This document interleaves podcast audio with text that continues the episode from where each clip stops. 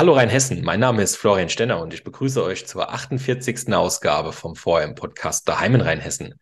So ein Podcast, das ist ja eine ganz moderne Art der Kommunikation. Das gilt zum einen für die Empfängerseite von euch Zuhörern da draußen, aber ganz besonders auch für die Senderseite, also meine Gäste und mich am Mikrofon. Und heute sprechen wir über Kommunikation im weitesten Sinne und zwar ganz klassisch und trotzdem richtig spannend.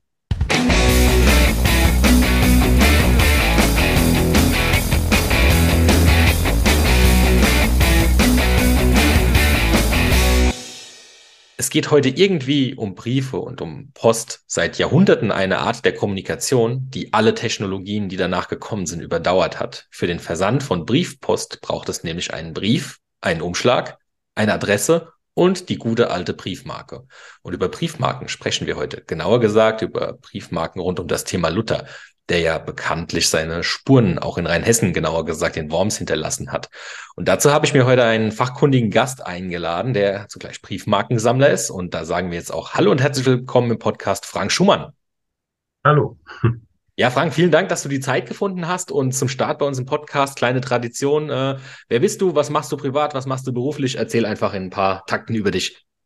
Also, mein Name ist Frank Schumann. Ich wohne und bin auch geboren in Worms und äh, ja 1965 geboren und 1983 bin ich dann zu diesem Thema Briefmarken gekommen habe äh, beruflich viele Steps gemacht nach der Schule, Diplom Betriebswirtschaft studiert, dann habe ich äh, mich selbstständig, selbstständig gemacht im Bereich Musik und habe einen Live-Musikclub in Frankenthal gehabt.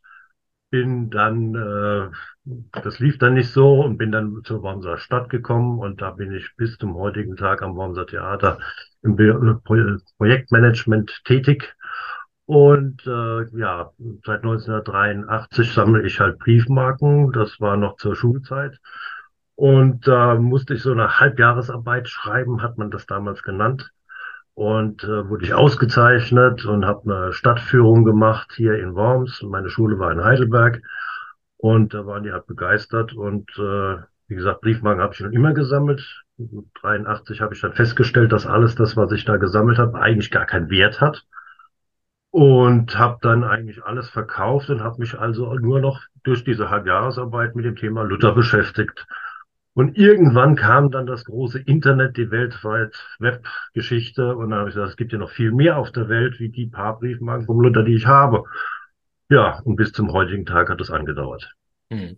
Und da ist ja dann was ganz Großes entstanden, über das wir dann jetzt auch im weiteren Verlauf ähm, intensiv sprechen möchten. Du hast mir meine erste Frage schon vorweggenommen. Ich wollte eigentlich wissen, was ist denn zuerst da die Leidenschaft fürs Briefmarkensammeln oder Luther? Jetzt hast du es schon beantwortet. Es war vorher das Thema Briefmarkensammeln und es ja. kam dann recht früh dann auch das Thema Luther dazu. Du hast gerade ganz spannend gesagt, du hast dann irgendwie für dich erkannt äh, im Zuge dieser Arbeit, dass das alles, was du gesammelt hast, gar keinen Wert hatte. Was meinst du damit genau? Naja, gut, früher hat man so ein Postabo gemacht und hat sich die Briefmarken schicken lassen und das hat mhm. man ja im Prinzip der Wert, der auf der Briefmarke stand, das hat man auch bezahlt. Mhm. Und nach einer gewissen Zeit äh, habe ich dann festgestellt, ja, leider Gottes ist es das gar nicht mal wert. Also entweder ich verklebe das, verschicke das mhm. oder äh, ich höre damit auf. Und dann habe ich gesagt, ich verkaufe das alles und damals gab es in der Friedrich-Ebert-Straße noch einen Briefmarkenladen, der hat dann alles gekauft, was ich hatte. Und dann habe ich mich halt konzentriert, weil das ja nur ein Hobby ist und keine Wertanlage, mhm. äh, nur noch Briefmarken zum Thema Luther und die Reformation zu sammeln. Mhm. Und da hast du jetzt eine, eine Webseite kreiert. Das ist, glaube ich, auch schon ein paar Jährchen her. Kannst du vielleicht zu der, zu der Webseite A der Entstehung was berichten und dann, wie sie sich auch im Laufe der, der Jahre verändert bzw. vergrößert hat? Ja, so lange gibt's die eigentlich schon. Ja, gut, also das erste Mal, dass ich jetzt darauf aufmerksam gemacht habe, war eigentlich jetzt. Mhm. Und 2017 war ja das große Reformationsjahr. Mhm. Und 2021 äh, Luther vor Kaiser und Reich in Worms, 500 mhm. Jahre. Und das war leider Gottes in dem Zeitpunkt, wo Corona war. Mhm. Ich habe eine riesen Ausstellung im Wormser äh, Kultur- und Tagungszentrum gehabt. Mhm. Und die konnte aber kaum einer sehen, obwohl sie drei Monate stand. Und äh, ja, und schon im Vorfeld äh, kam ja Corona dann durch und dann habe ich gesagt, okay, bevor es jetzt gar keiner sieht, konzipiere ich eine Webseite zu dem, was ich gesammelt habe. Und es wurde halt dann über die Briefmarken aus, was man dann auf der Webseite auch sieht, viel, viel mehr. Mhm. Also mittlerweile habe ich, da wo ich jetzt gerade sitze, das ist in Anführungsstrichen nicht mein Büro, sondern mein Lutherzimmer. Mhm. Äh, wenn man bei uns unten ins Haus reingeht und die Treppen hochgeht, dann ist kein freier Platz mehr da. Es ist alles Gemälde, Drucke, alles zum Thema Luther. Und äh, ja, bis hier oben halt. Und ist alles voll und äh, ja, macht Spaß. Das hast du dann sozusagen digitalisiert, sprich ja. äh, aufgenommen äh, und dann in digitale Form dort mit Informationen und so weiter angereichert. Äh, genau zu einem, wie man es heute so schön äh, modern, glaube ich, sagen würde, digitalen Luther-Lookbook gemacht. Sozusagen, ja. Also eigentlich ist Luther in der Hinsicht mein Vorbild, nicht nur mein Vorbild, sondern eigentlich für jeden ein Vorbild, der heute im Internet, äh, Internet was tut, weil der durch die, äh, ja, damals die Möglichkeit des Druckes hat er halt kommuniziert. Und wenn der heute leben würde, dann wäre der im Internet ganz schön äh, unterwegs, würde ich sagen. In der Tat. Ähm, bevor wir dann noch ein bisschen weiter über die Plattform und so sprechen, äh, wie, kam, wie kam denn jetzt, also klar, du hast diese, diese Hausarbeit, diese Schularbeit gemacht für Luther, aber was war denn so für dich so ausschlaggebend zu sagen, mh, hm, dieser Luther ist spannend und zu diesem Luther möchte ich anfangen, Dinge zu sammeln und warum hat er, sage ich mal, schon so einen Stellenwert dann auch in deinem Leben eingenommen? Naja, also der, der Luther war ja nicht unumstritten. Also die Sachen, die nicht so schön waren, also gegen die Juden zu, zu wettern beispielsweise, das hat mir persönlich auch nicht geschmeckt. Hm. Wobei ich sagen muss, äh, der Luther, der vor Worms äh, vom Reichstag stand und seiner Überzeugung entsprechend ja äh, durchgeboxt hat und nach dem Motto, hier stehe ich, ich kann es anders, hm. äh, das war für mich so der beeindruckendste Teil und das ist auch hm. das, was ich an dem bewundere. Äh, wie gesagt, die Negativseiten bewundere ich nicht und dementsprechend, wenn man in meiner Webseite so ein bisschen durch die äh, ja, Texte geht, dann sieht man, das findet man auch das ein oder andere, wo ich dann auch sage, ich lasse ja auch teilweise selber sprechen. Also beispielsweise äh, die, auf der Webseite ist es so untergliedert, es gibt eine Galerie, da ist alles nach dem Datum, wie es erschienen ist. Also das mhm. heißt, eine Briefmarke, die ist 1917 entstanden, die ist dann bei 1917 und die bei 83 bei 83. Es gibt aber eben auch das Leben von Luther und mhm. das beschreibt er aus, oder ich beschreibe es für ihn aus seiner Sicht, wo ich dann auch so ein bisschen, ja, die schlechten Seiten so leicht mit aufpicke, so nach dem Motto, ja, sorry. Keine Ahnung, wie der heute sein würde. Sicherlich eine, eine, sehr, sehr spannende Fragestellung, mit der sich wahrscheinlich auch die Kunst auch immer mal wieder auseinandersetzt. Ähm, jetzt ist der Name Luther ja, glaube ich, jedem Hörer da draußen irgendwie ein Begriff, äh, hat, glaube ich, jeder auch mal in der Schule in irgendeiner Form gehört. Ähm, aber wir sind ja ein Podcast, der nicht nur auf Worms abzielt, sondern auf die Region Rheinhessen. Und ich glaube, in Rheinhessen ist er dann schon wieder weniger gesetzt als in Worms durch seine Spuren, die er hinterlassen hat. Und grundsätzlich sind wir auch ein Podcast, der deutschlandweit offen ist. Ähm, mhm. Wir haben auch den einen oder anderen Hörer, der da abseits, abseits von Rheinhessen sitzt. Kannst du vielleicht noch mal so ein bisschen erklären, erzählen, hm, wo Luther und warum Luther so eine Verbindung zu Worms hat? Ja, gut. Oder Worms äh, eine Verbindung zu Luther? Ja, also Luther war ja der, der verschiedene Bücher, kirchenkritische Bücher geschrieben und verfasst hat. Und die waren der katholischen Kirche ein Dorn im Auge, die waren da nicht ganz so mit einverstanden und haben gesagt, du musst jetzt mal nach Worms kommen und musst alles das, was du da geschrieben hast, äh, sagen, dass das falsch ist.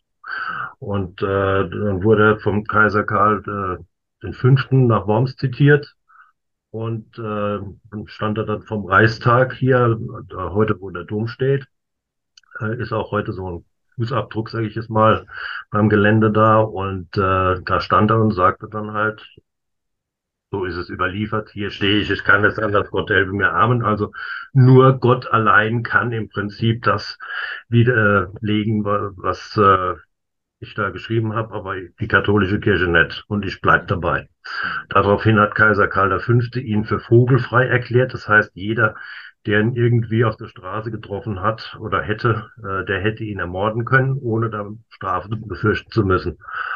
Und äh, er ist dann äh, sozusagen auf die Wartburg äh, geflohen und beziehungsweise wurde dorthin entführt von seinem Freund. Und das war der Friedrich der Weise. Und der hat ihm sozusagen auf der Wartburg dann äh, Schutz äh, geboten und hat ihn unter falschem Namen, nämlich Junker Jörg, äh, Asyl gewährt, sage ich mal. Und in der Zeit auf der Wartburg hat er dann die Bibel ins Deutsche, vom Lateinischen ins Deutsche übersetzt.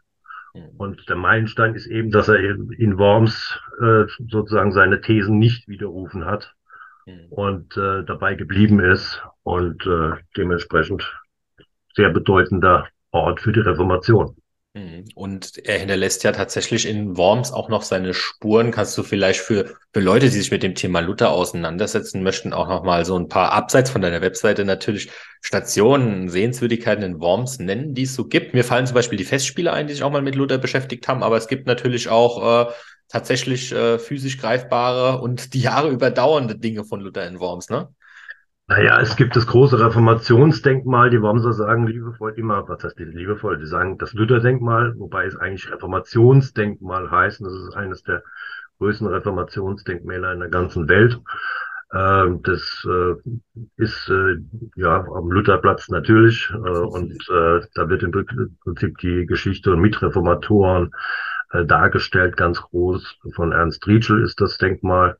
Und dann gibt's noch, äh, ja, unweit davon, wo die Nibelungenfestspiele auch im Sommer immer sind, äh, da im Heilspark, da gibt's dann äh, ein, ein entsprechendes Denkmal noch, äh, wo der Luther eben tatsächlich, das, der Ort, das Gebäude gibt's ja leider nicht mehr, ähm, da wo er das, die, seine Sachen nicht widerrufen hat, da ist sozusagen ganz große Schuhe, wo man selber sich reinstellen kann. Und als kleines Denkmal. Und dann gibt's natürlich noch unser historisches Museum der Stadt. Da gibt's auch einen Lutherraum und da gab's eine ganz große Luther-Ausstellung, aber die ist mittlerweile vorbei. Mittlerweile ist eine aktuelle Ausstellung auch wieder abgelaufen. Da war 500 Jahre, nee, doch 500 Jahre äh, Wormser Konkordat oder nee, Quatsch, 900 Jahre Wormser Konkordat. Und äh, da kommt dieses Jahr eine Ausstellung über die Stadtgeschichte rein was auch bestimmt interessant wird und mittlerweile äh, auch im weitesten Sinne, äh, ja, mit Luther hat's nichts zu tun, aber vielleicht doch, äh, nämlich der älteste Judenfriedhof in ganz Europa, Heilige Sand, der auch mittlerweile zusammen mit der Synagoge äh, zum Weltkulturerbe erklärt wurde, dieses Jahr die Urkunde bekommen und äh, zusammen mit den anderen Schumstätten, nämlich Mainz und Speyer, mhm. die auch große Sachen haben. So, jetzt haben wir mal den, den kulturhistorischen Rundgang äh, mit Blickpunkt Luther durch. Ähm, wer sich da draußen mal auf den Weg machen will, das war jetzt eure kleine, kleine Karte. Ähm, und digital zur Vorbereitung oder auch im Nachgang, wir haben, glaube ich, die Webseite noch gar nicht genannt, ist www.luther-briefmarken.de. Ist das korrekt? Ja, genau. Da kann man dann draufschauen und ja, da sprechen wir jetzt nochmal drüber. Da erwartet einen wirklich ein, ein großes Archiv oder digitales Lookbook, wie man es nennen will, mit Briefmarken, mit anderen Requisiten und so weiter und so fort rund um das Thema Luther. Und ich habe da gesehen, 1500 Stück aus über 50 Ländern der Welt. Ist das korrekt? Das ist die offizielle Angabe, es ist deutlich mehr. Äh, mittlerweile habe ich Zählen aufgegeben äh, und habe auch noch nicht alles digitalisiert.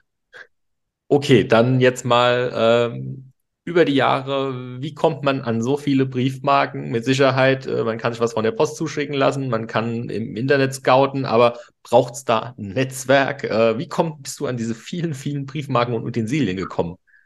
Naja, also bei, fangen wir mal mit den Briefmarken an. Mhm. Also ganz der, der Anfang beginnt durch meine Tante, die hat bei der Norddeutschen Klassenlotterie gearbeitet und die Leute haben natürlich alle per Post ihre Lose dahin geschickt. Und die hat die äh, Postumschläge für mich gesammelt, beziehungsweise Briefmarken, und dann habe ich immer kartonweise bekommen. Das war noch ganz am Anfang. Ähm, und äh, so bin ich zu den ersten Briefmarken gekommen. Und dann kam ja, wie gesagt, das große Internet.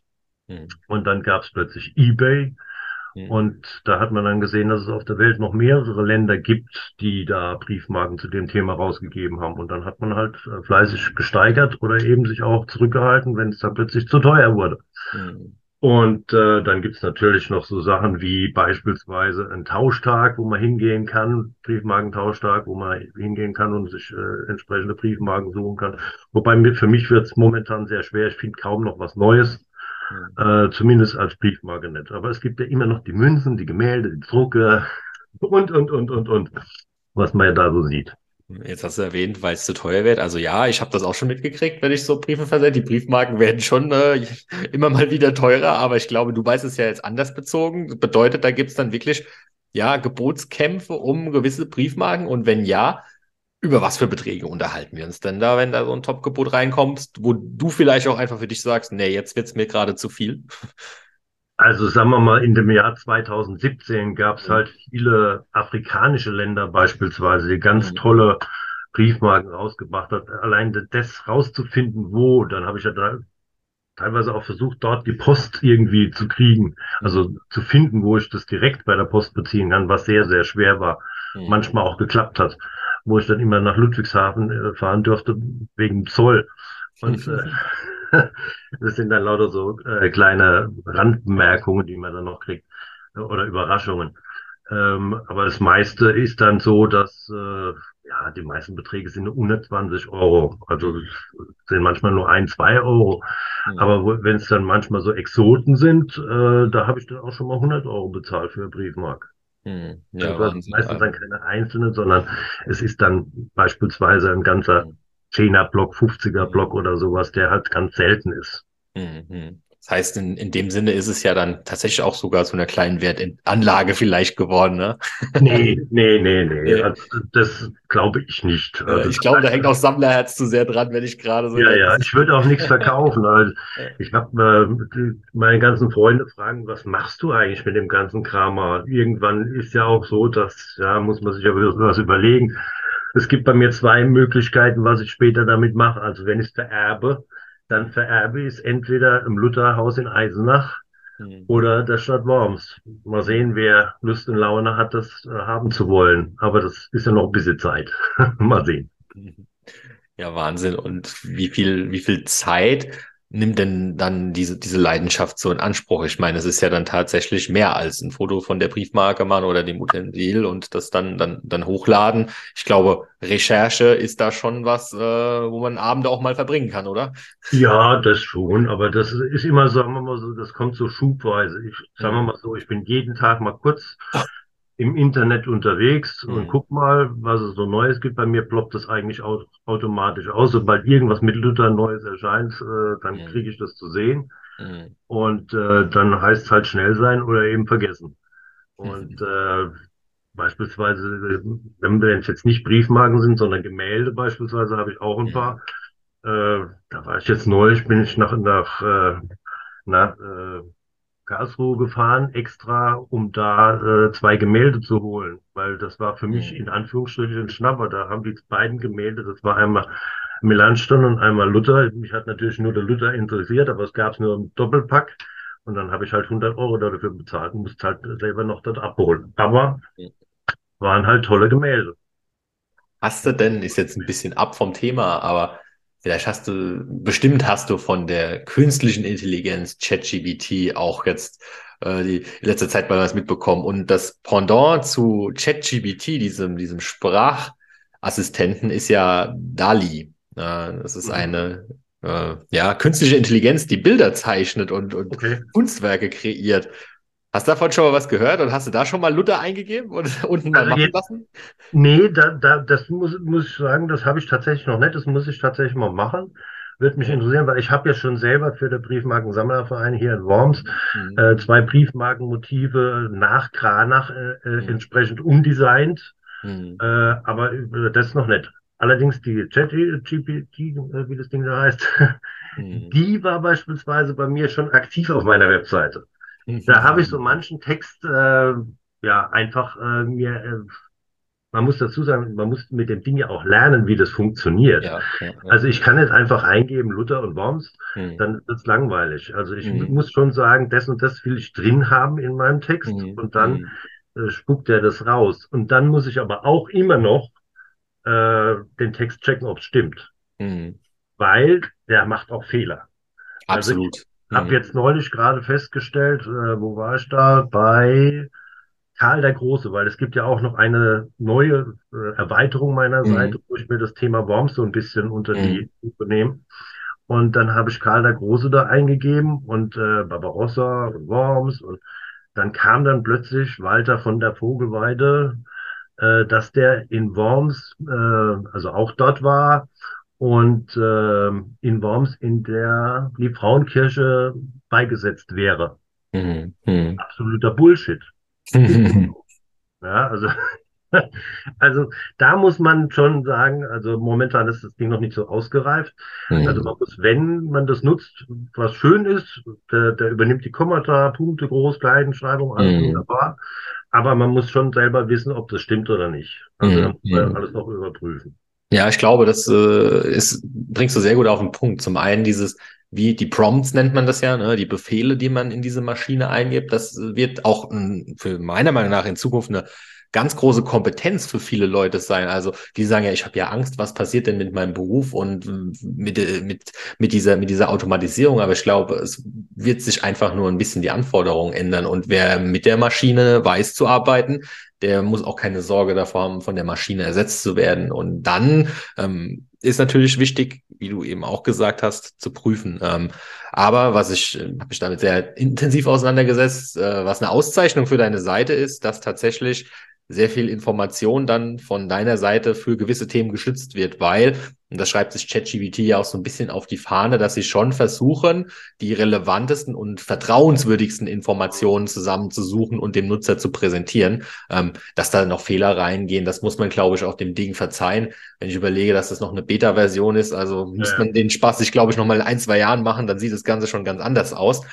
Aber cool, dass, dass da auf jeden Fall schon dann auch so viel Quellarbeit von, von deiner Seite aus hinten dran steht. Das zeigt ja auch wiederum, wie viel, wie viel Arbeit und Liebe in der Seite steckt. Ne? ähm, es soll ja auch der Leute, das finde ich ja auch äh, jetzt nochmal eine Geschichte beim Briefmarken sammeln. Es gibt beispielsweise solche Sachen wie Es gibt ja Ersttagsbrief und Ersttagsblätter. Und die mhm. Deutsche Bundespost hat immer Ersttagsblätter rausgebracht. Mhm. Die kosten immer ein bisschen mehr wie die Briefmark selber. Da ist dieser Ersttagsstempel drauf. Und auf der Rückseite steht im Prinzip der Anlass beschrieben, warum diese Briefmarke veröffentlicht worden ist. Mhm. Ich persönlich finde das eine super Sache. Wenn junge Leute beispielsweise, Kinder, Schüler, mal sowas hätten, daran kann man eben auch Einblick in die Geschichte kriegen. Und das finde ich eigentlich toll. So also ganz kleine äh, Briefmarken, kleine Kunstwerke erzählen einem ein bisschen was über die Geschichte. Mhm. Beziehungsweise die Post mit Ersttagsblättern. Und heutzutage, Ersttagsblätter ist in Anführungsstrichen Kiloware. Das heißt, für Sammler hat die Nullwert. Mhm. Und äh, die sagen immer nur, das ist sozusagen Gelddruckmaschine für die Post. Aber ich finde es halt schade, dass es eben nicht so angenommen wird. Mhm. Weil ich finde halt, man kann viel über die Geschichte lernen.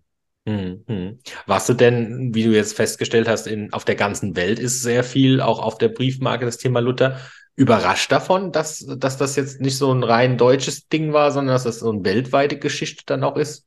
Na gut, die Re Reformation ging ja um die Welt, aber wo ich mhm. total überrascht war, war 2017, als der Vatikan eine Briefmarke zum Thema Luther und Reformation rausgebracht hat. Das war für mich eine Überraschung. Gut, das war aber auch mutig, hey, da. da ja, also da haben am Anfang gab es, die, die Philatelisten haben gesagt, da haben dann im Prinzip so Prototypen, also was sie meinen, wie die Vatikanmarke aussehen könnte, mhm. haben die dann ins Netz gestellt.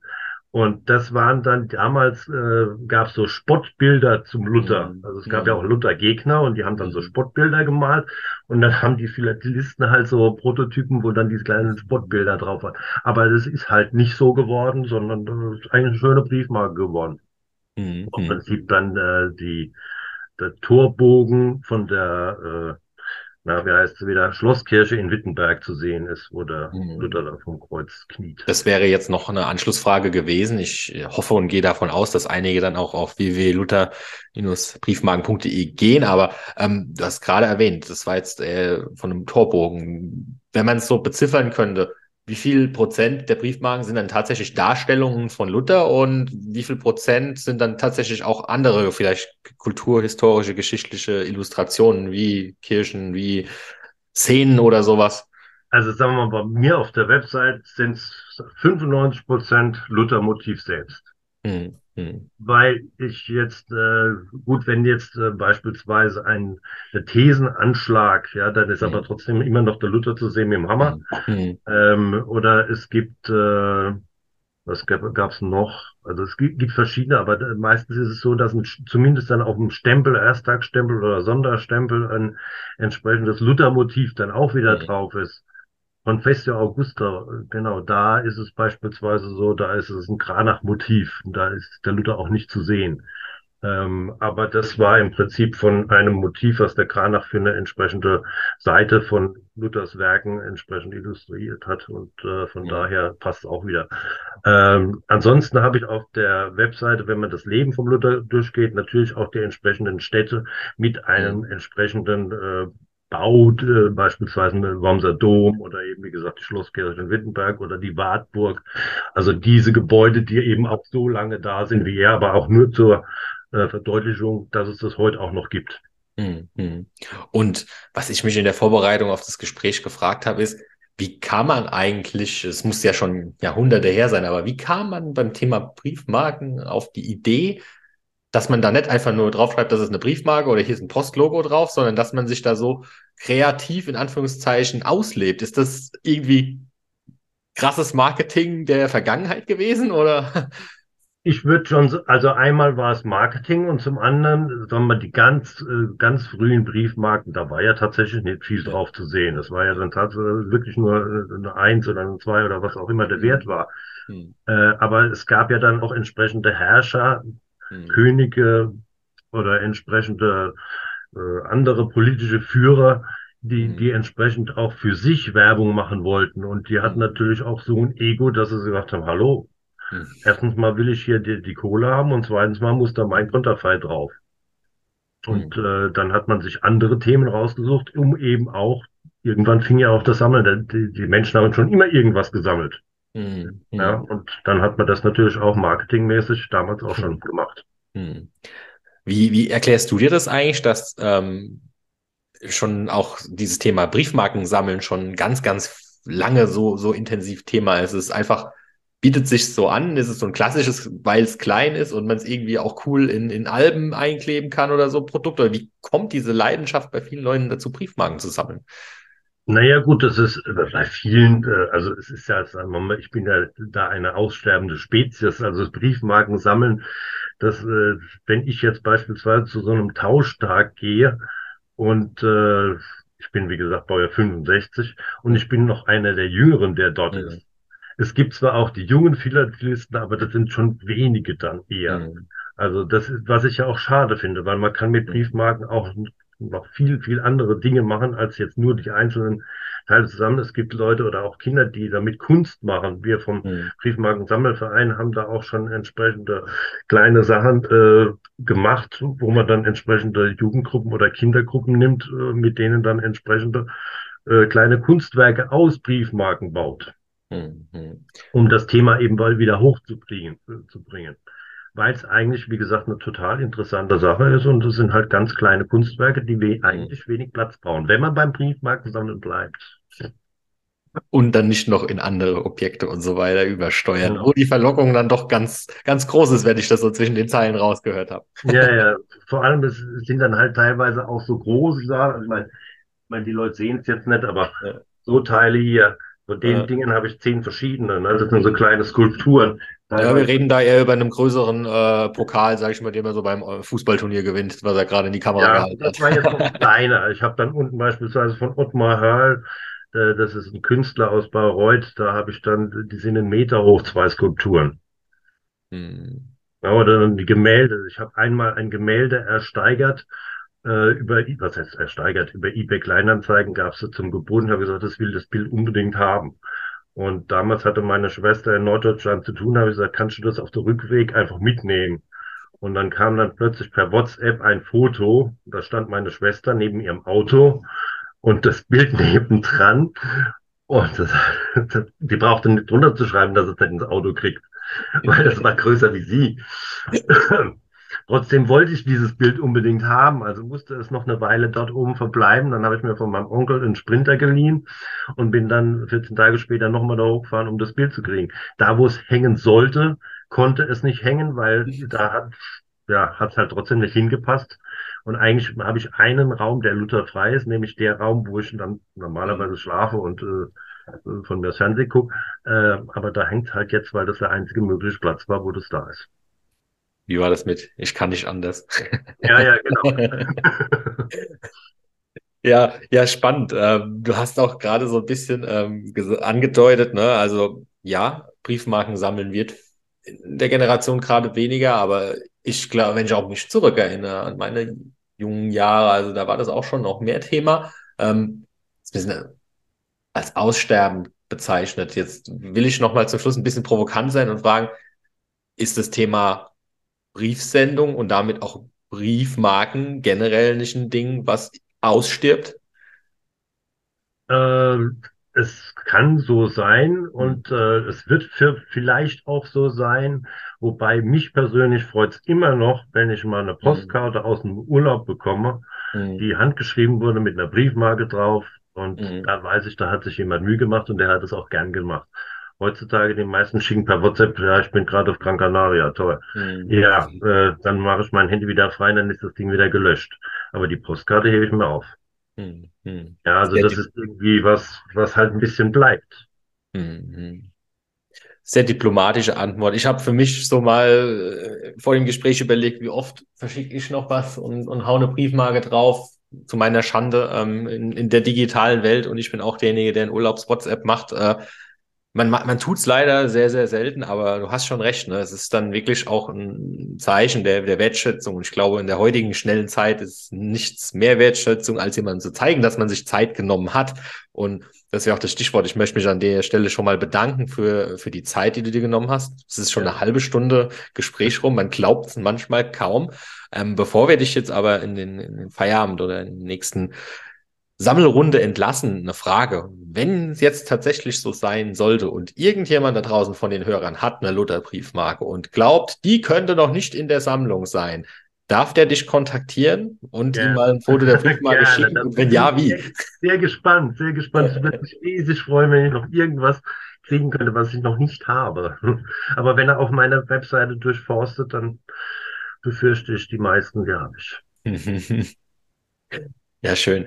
Gibt's von deiner Seite aus noch was zum Thema Luther zu deiner Webseite oder so, sonst was anzusprechen? Ansonsten wären wir nämlich am Ende angekommen. Nee, so direkt, also ich meine, das ist meine Webseite, es gibt's auch mal auf, auf Facebook gibt's es auch, aber es ist ja dann auf der Webseite auch verlinkt. Es gibt auch einen, einen großen Verein, nämlich den Luther Dürer äh, Sammelverein. Äh, da bin ich auch Mitglied oder hier beim Wormser Sammelverein. Äh, ja, über den Wormser Briefmarkensammelverein kriegt man mich auch. Und äh, da sind öfter mal Fragen, beispielsweise kommen Leute und sagen, können Sie mir sagen, was meine Sammlung wert ist? Mhm. Äh, das ist so eine ganz große mhm. Frage immer. Und dann kommen die Leute mit Tausenden von ja, Briefmarken, die sind teilweise in Alben und kreuz und quer international, äh, also quer über die Welt. Und die sind zwar schön anzusehen, aber das ist keine Sammlung. Eine Sammlung ist immer ein Thema. Das heißt entweder Bundesrepublik Deutschland, aber das muss dann sortiert sein, oder beispielsweise äh, Deutsches Reich oder Zar oder eben Luther oder Tiere mhm. oder also irgend sowas muss es sein, dann ist es eine Sammlung. Erst dann kommt es zu einem gewissen Wert. Mhm. Und der ist aber auch meistens nicht sehr groß. Also gerade was, wenn einer Deutschland von 49 bis heute sammelt, das, sowas ist nichts wert. Ja, also mhm. das kriegt man, wenn man auf so einen Tauschtag geht, kriegt man so ein komplettes Album mit Tausenden von Briefmarke drin für 20, 30 Euro. Mhm. Also wenn, dann muss man schon ein ausgefallenes Thema haben, damit es einen Wert gibt. Oder die besagte blaue Mauritius oder sowas. Mhm. Also merke, Aber bei so einem Tauschtag kann man übrigens hingehen. Äh, ich glaube, jetzt beim nächsten Tauschtag, den der Wormser Briefmarke Sammelverein machen wird, da ist es am Ostermontag äh, beispielsweise, da ist auch einer da, der mal drüber guckt und sagt, was sowas wert ist. Mhm. Also, okay.